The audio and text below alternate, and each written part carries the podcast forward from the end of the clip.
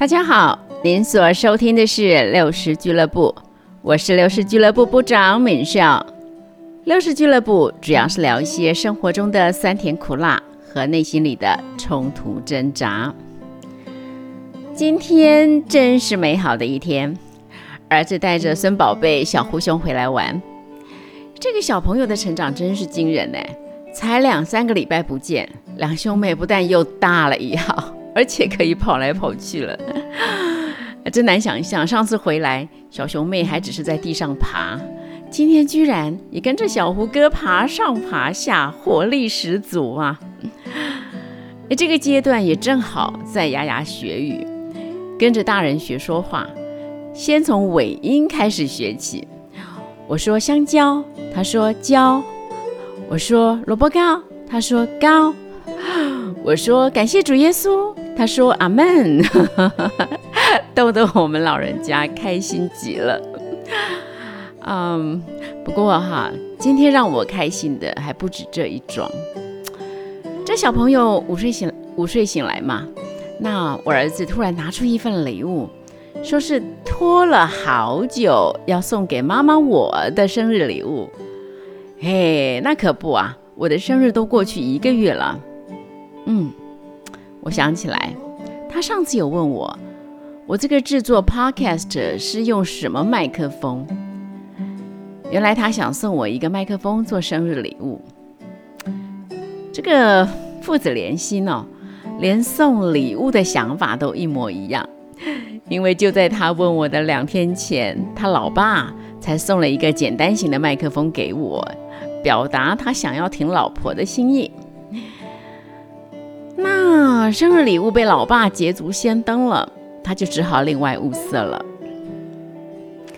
说起来，这还真难为他，因为我们一家人的物质欲望都很低，基本上算是朴实度日型的人。不但从来不讲究名牌，也不重视打扮，所以要送礼给我们这种人，真的是最难了。那我们家。一直以来，哈过生日并没有那种非送礼不可的家庭文化，想送就送，没送也很自然，没有人会放在心上，所以这件事我转身就忘了。也因此，今天当他拿出礼物的时候，还真是惊喜。可是真正令我喜出望外的，是他送给我一个 BOSS 降噪耳机。哇，据我所知，那是价值不菲呀。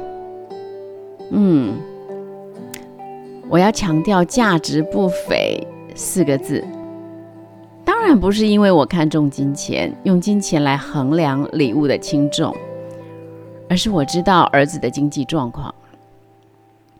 现在，一个年轻人的薪水，在台北要维持一个家的开销，已经很不容易。而小胡熊的同时报道，当然是双倍的祝福，但是不可否认的，在经济上也是双倍的负担，双倍的奶奶粉啊，双倍的尿布啊，连婴儿车都得双倍。所以这个年轻的爸爸，除了白天这正值上班之外，晚上还时不时的兼个线上家教什么的。我儿子是一个热爱运动的人，不过以现阶段来说，大概没什么时间可以运动了。他说上个礼拜去参加路跑，哎，那我就问他说跑的成绩怎么样啊？他说马马虎虎啦，因为不敢全力跑啊，不敢全力跑，为什么？因为全力跑就是用尽全力啊。跑完会非常非常累，他不能让自己这么累，因为晚上还要陪小胡熊。哇哦，听在妈妈我的耳朵里，心疼的不得了。这么硬的生活，那当然每一分钱每一分钟都必须用在刀口上，而他。居然愿意为着妈妈的生日，拿出一笔不小的金钱来买礼物。对我来说，那不是一个耳机，那不是一个礼物，那是一份看重，那是一份爱。虽然我只是笑着淡淡的跟他说谢谢，可是我心里真的有着说不出的感动跟不舍。你知道，嗯。关于礼物这件事，我曾经犯过多大的错？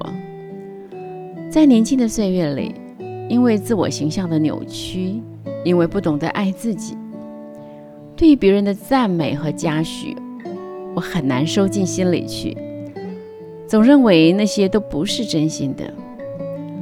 还记得两个孩子在读幼稚园的时候，遇到母亲节。老师总是会教孩子们画个卡片，制作母亲卡送给妈妈。